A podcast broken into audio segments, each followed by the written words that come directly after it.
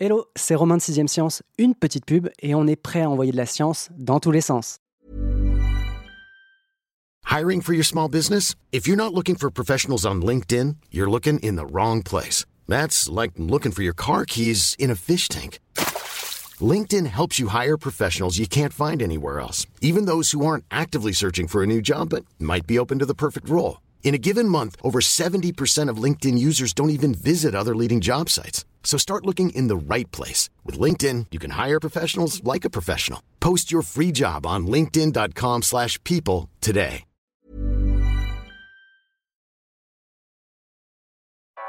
Vous écoutez Sixième Science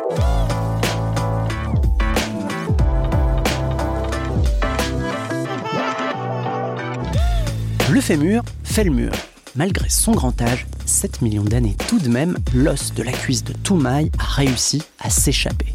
D'où ça De terre d'abord, puisqu'il a été extrait du sol tchadien en 2001, et plus récemment, il s'est enfui avec succès des cartons où il était entreposé sous clé ces 20 dernières années.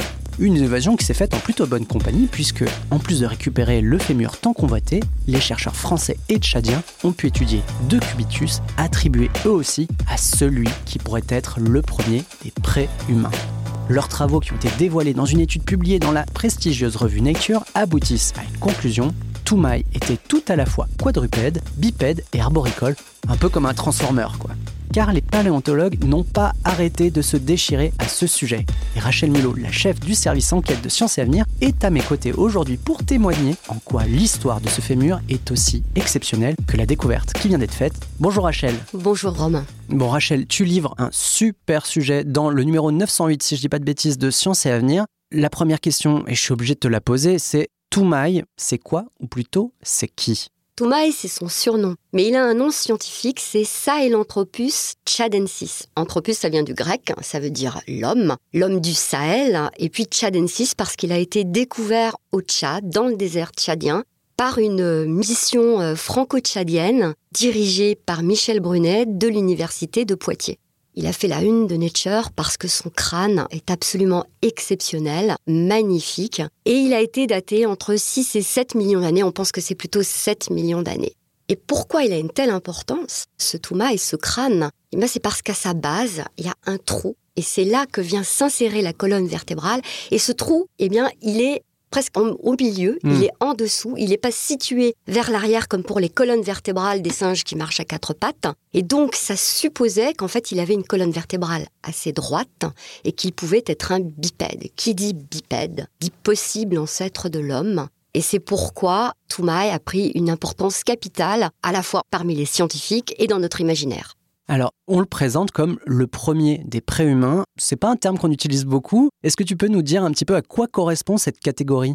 Il faut savoir que les ancêtres des grands singes et les ancêtres des humains se sont séparés entre il y a 12 à 8 millions d'années. En fait, les paléontologues penchent pour 12, les généticiens pensent que c'était plutôt il y a 8 millions d'années. Donc on a eu deux grandes lignées qui ont divergé. Et dans la lignée qui allait mener à nous, il y a ce qu'on appelle les préhumains, c'est-à-dire Toumaï, Aurorine, qui a 6 millions d'années, les ardipithèques, les australopithèques. On ne sait pas si l'un d'entre eux a pu être possiblement notre ancêtre, mais ce sont des hominines qui ont des caractéristiques qui vont converger vers l'humanité et notamment la bipédie. La bipédie, c'est un caractère clé, même s'il est très discuté. Toumaï, on l'a dit tout à l'heure, il a été découvert il y a 21 ans. Pourtant, on en parle aujourd'hui, au mois d'octobre 2022. Qu'est-ce qui s'est passé depuis?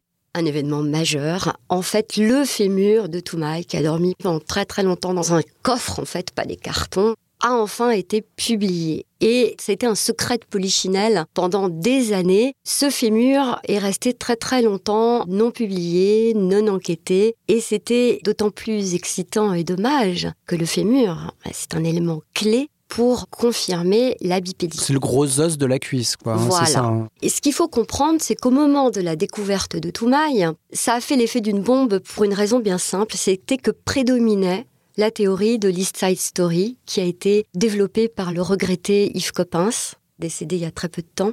Ce qu'imaginait Coppens, c'est que les homininés, nos ancêtres, étaient nés à l'est, tandis que les grands singes étaient nés à l'ouest. Lui, ce qu'il voyait, c'est qu'il y avait eu une grande crise tectonique qui avait déchiré l'Afrique. et qu'il y avait des terrains qui s'étaient asséchés à l'est. Alors ça, ça faisait un terrain formidable pour que les premiers bipèdes puissent sortir de la forêt et tester de nouvelles façons de se déplacer. Tandis qu'à l'ouest subsistaient les forêts très humides et c'est là que seraient nés les ancêtres des grands singes, puis les grands singes. Quand on dit grands singes, c'est gorille, tout ça Gorille, chimpanzé, mm. les orang-outans, c'est du côté de l'Asie, c'est pas du tout euh, en Afrique. Mais c'est vraiment les plus proches d'entre nous, donc gorille, chimpanzé, bonobo. Ok. Quand Toumaï est découvert, il est carrément à l'ouest. Donc, ça colle pas quoi. Mais non, ça colle plus du tout avec la théorie. Il a 7 millions d'années, il a une face assez plate, un trou donc occipital qui montrerait qu'il pouvait avoir une colonne vertébrale relativement droite. Donc ça en fait un préhumain à l'ouest.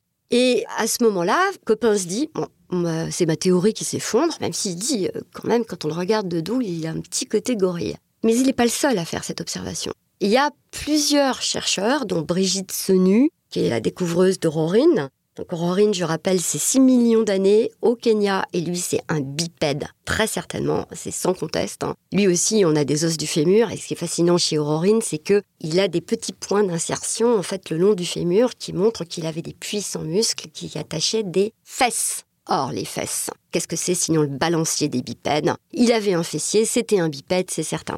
Brigitte Senu et son co-découvreur Martin Pickford, mais ils ne sont pas les seuls, disent mais en fait c'est du protogoris. ça c'est plutôt une paléo-gorillette.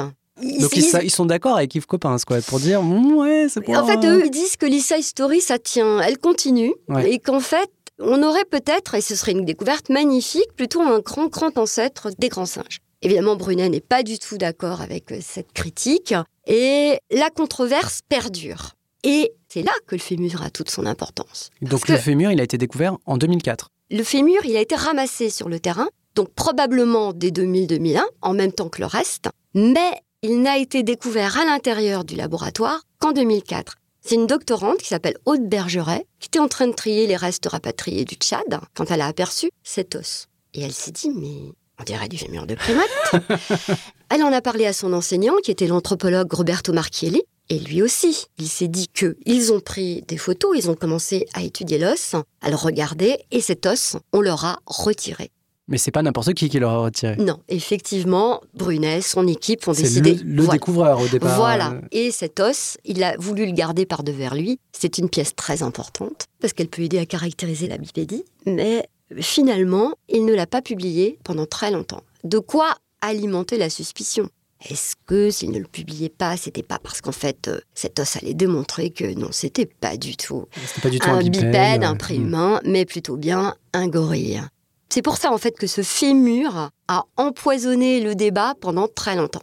Il y a quelques années, à partir des photos qu'ils avaient prises au moment de la découverte du morceau du fémur dans tous les restes ramassés du Tchad, Aude Bergeret, Roberto Marchielli, mais aussi un paléanthropologue très très respectable, Bernard Wood, ont fait une publi disant que pour eux, c'était pas un bipède, c'était plutôt un quadrupède, qu'il marchait à quatre pattes. Et parallèlement, l'équipe de Franck Guy, l'autre chercheur de Poitiers, avait mis un papier qui était en suspens, qui attendait relecture, pour dire qu'au contraire, il pensait que c'était un bipède. Et en fait, ce papier, on attendait qu'il soit un jour validé, et finalement, ça s'est traduit par cette publication dans Nature, qui dit que oui, il était quadrupède, mais qu'il était aussi bipède et arboricole. Donc finalement, tout le monde devrait être content. Pas tout à fait. Tout d'abord, ceux qui avaient publié l'étude disant que finalement ce fémur était celui d'un quadrupède campent sur leur position. Et il y a d'autres anthropologues et paléoanthropologues qui disent ne pas être totalement convaincus. Et puis que le fait qu'il soit quadrupède, un peu bipède, bah oui, il y a des singes qui arrivent à marcher euh, quelques mètres. Et arboricole, ils pensent que la démonstration n'est pas totale. Et pour te montrer à quel point le sujet est sensible, c'est que moi j'ai des tweetos qui m'ont interpellé en me disant mais pourquoi vous n'avez pas parlé des critiques? J'ai reçu des appels, j'ai reçu des mails me disant que finalement, en laissant entendre qu'il était bipède, tu étais partial quoi, en quelque sorte. Euh. Voilà, que finalement j'oubliais que cette controverse restait aussi vive. Donc c'est intéressant parce qu'on voit qu'il continue à susciter des passions. Pour moi, la science a quand même vraiment avancé. Parce que ce fémur, il a été analysé sous toutes les coutures. Alors, ce que je voudrais rappeler quand même, c'est que il est passablement amoché. Hmm. Et déjà, il manque le col. Donc, on n'a pas l'os qui permettrait de s'emboîter dans la hanche. Ouais, Ça, c'est- Mais ouais. dans la partie supérieure, il est plutôt aplati. Ça, ça laisse bien penser que c'est un fémur qui était allongé, hein, comme ceux des bipèdes. Et puis, ils ont regardé un nombre de caractéristiques incroyables et ils ont comparé ça avec tout le matériel fossile disponible, et puis avec des humains d'aujourd'hui, et puis avec des singes, tout ça pour dire que non, il avait un caractère unique et qu'on a affaire à quelque chose d'autre, et que c'était aussi le fémur d'un bipède possible. Ce qui est vraiment atypique, c'est de se dire que certes, il pouvait se déplacer sur ses deux pieds, mais il l'utilisait aussi. Alors on ne sait pas de quel ordre était cette répartition, mais il pouvait utiliser ses mains, ses bras pour se déplacer à quatre pattes, mais aussi qu'il était ultra à l'aise dans les arbres. Oui, il était arboricole, mais on sait que nos ancêtres étaient arboricoles. Il y a des australopithèques. L'idée a mis du temps à faire son chemin, même si Coppens l'a dit tout de suite quand il a co-découvert Lucie. Les australopithèques, ils continuaient à grimper aux arbres. C'était quoi, 4 millions d'années, c'est ça non, Oui, c'est 3,8 millions d'années. Et ce qui est intéressant avec Lucie, c'est qu'il y a eu aussi débat, c'est quand ils ont découvert Lucie, les Américains voulaient à toute force que ce soit notre ancêtre. D'ailleurs, elle est restée dans l'esprit de beaucoup de gens comme la grand-mère de l'humanité.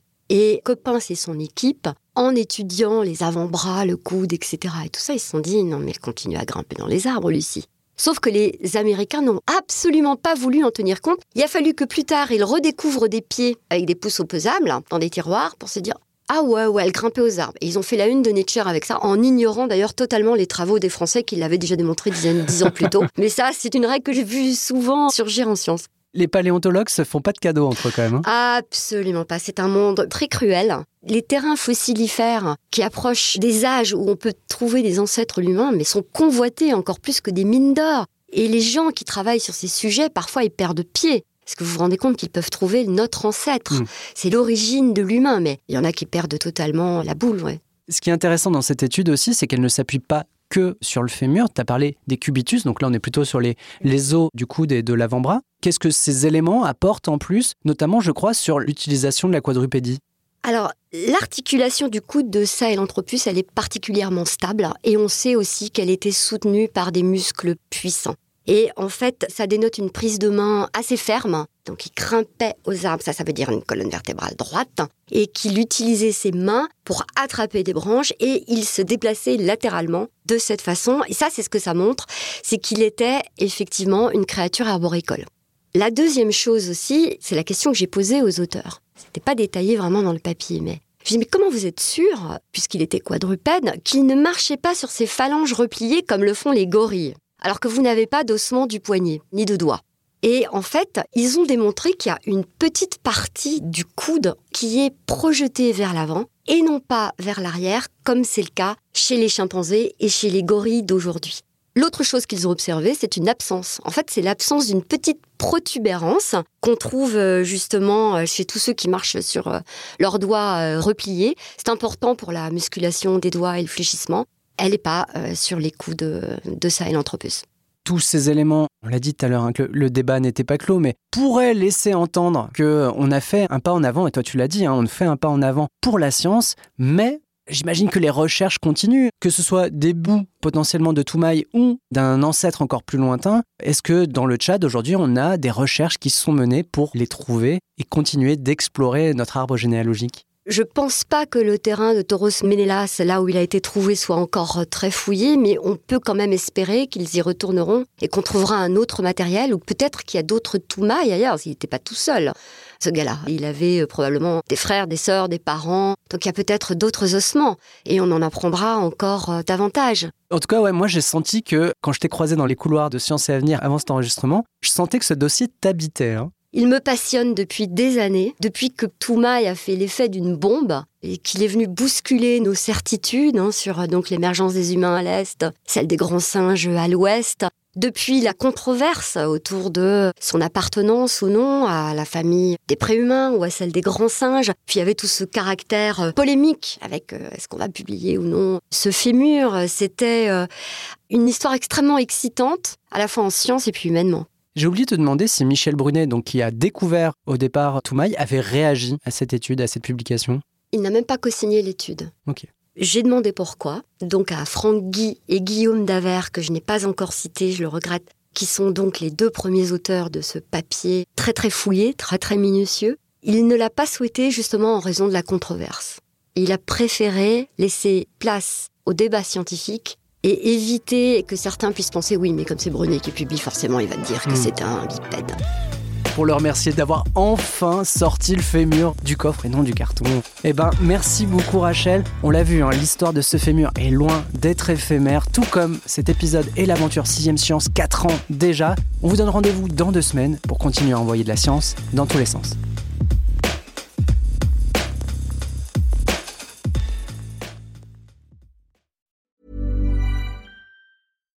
Deserves the best, and there's no better place to shop for Mother's Day than Whole Foods Market. They're your destination for unbeatable savings, from premium gifts to show-stopping flowers and irresistible desserts. Start by saving 33% with Prime on all body care and candles. Then get a 15-stem bunch of tulips for just $9.99 each with Prime. Round out Mom's menu with festive rosé, irresistible berry chantilly cake, and more special treats. Come celebrate Mother's Day at Whole Foods Market. When you make decisions for your company, you look for the no-brainers. And if you have a lot of mailing to do, stamps.com is the ultimate no-brainer. It streamlines your processes to make your business more efficient, which makes you less busy. Mail checks, invoices, legal documents, and everything you need to keep your business running with stamps.com.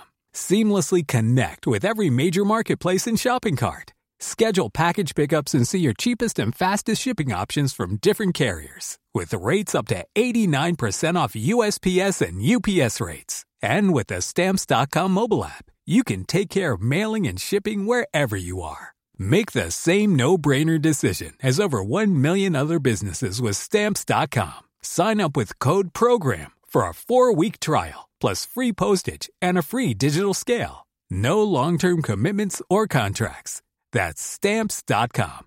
Code PROGRAM. On ne va pas se quitter comme ça. Vous avez aimé cet épisode? Sportif, généraliste, sexo ou scientifique, varié mais toujours bien informé. Découvrez les autres podcasts de la rédaction 20 minutes sur votre application d'écoute préférée ou directement sur podcast au pluriel.20minutes.fr. Et merci de nous avoir écoutés.